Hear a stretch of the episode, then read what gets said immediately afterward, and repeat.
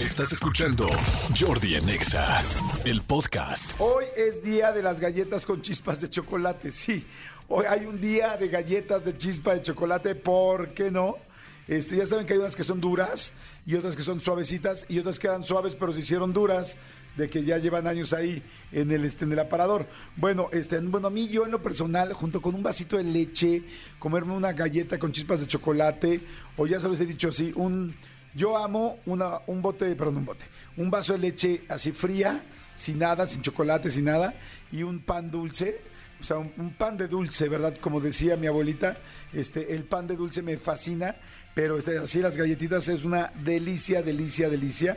Este, ¿cómo nacieron las galletas? Fíjense que, este, eh, eh, fue esto fue en 1937, o sea, hace una vida, digo, la verdad yo, yo pensaría que se tendría muchísimo más tiempo, pero no.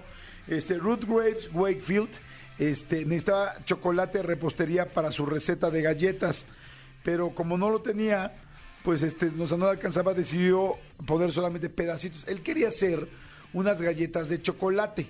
Dijo, lo cual pues era como muy sencillo de la época. Entonces dijo, ah, echarnos unas galletitas de chocolate, pero pues digamos que se le acabó el insumo, ¿no? Se le acabó el insumo y entonces ya nada más tenía muy poquito chocolate y dijo, ah, no hay bronca.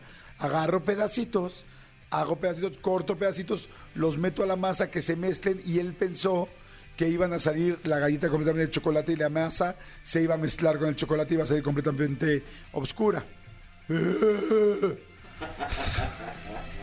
No pasó eso. Lo que pasó es que le salió la galleta, pues literal con lunares, pero con lunares de chocolate. Y entonces ya después dijeron, ¿cómo le ponemos? Vamos a ponerla así que se vea bonito, tal, le pusieron chispas. Pero así nacieron las, las galletas con chispas de chocolate. O sea, en realidad creían en un principio que se iban a mezclar y pues no, no fue lo que sucedió. Y este, y bueno, para su sorpresa, había inventado las galletas de chispas de chocolate, que por cierto, híjoles, no es comercial, pero hay unas en Palacio de Hierro, es Palacio Liverpool.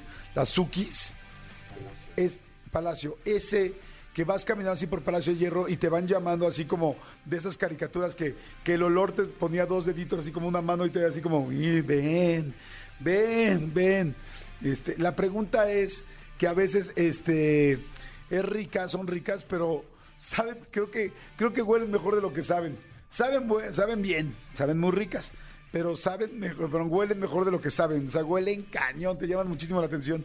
Entonces, bueno, si alguien más es amante de las galletas de chocolate, ¿qué otras galletas de chocolate hay famosonas? Hay una que se llama Mr. Field, que son buenas. Mrs. Field, exactamente, Fields, exactamente. Este, en fin, hay muchas. Dice, hola, le estoy leyendo un WhatsApp. Dice, hola, te estoy escuchando en este momento desde San Luis Potosí. Mándame un saludo. Claro que sí, nada más dime cómo te llamas. A Graciela Rodríguez. Gracielita, te mando besos. Y este, bueno, conclusión, es día de las galletas con chispas de chocolate.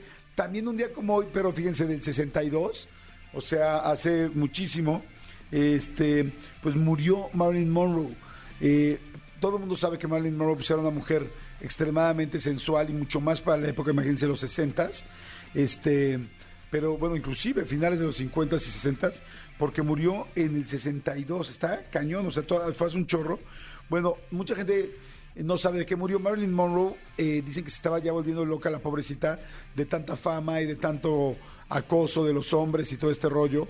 Este, ella salió, se hizo famosísima Marilyn Monroe, no solo por lo, por lo sensual y por las películas que hizo, sino porque además ella fue el primer número de Playboy de Hugh Hefner. O sea, Hugh Hefner fue la primera persona que convenció que ya era pública y ya era conocida para que saliera en la portada de Playboy. Entonces fue una locura. Imagínense la mujer más sexy del cine y que, y que se haga la, la revista por, pues porno o bueno para adultos, no, no, no era porno, más bien la revista para adultos y salga ahí en la portada. Por eso esa portada es hiper ultra famosa porque no solamente habla de Marilyn Monroe, sino que habla de una época de la época de Playboy, donde empezaron las, las revistas para caballeros, ya existían, pero realmente el verdadero, verdadero, verdadero zar y visionario de las revistas para, para caballeros fue Hugh Hefner con Playboy, que era un chavito súper fresa, ¿eh? Hugh Hefner era un chavito súper fresa y con una familia súper conservadora y religiosa, y se le salió del guacal el niño y dijo, yo voy a hacer negocio con,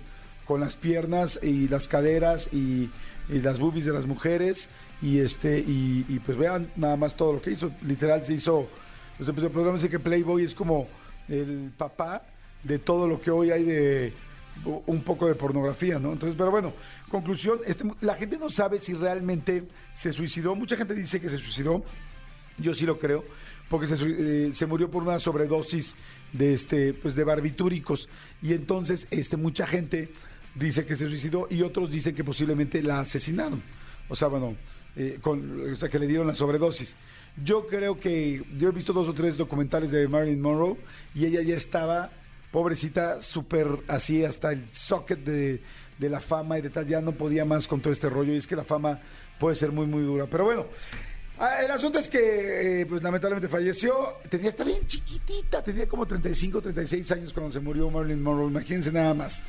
O sea, está bien cañón, estaba chiquitititita, pero pues bueno, lamentablemente así fue.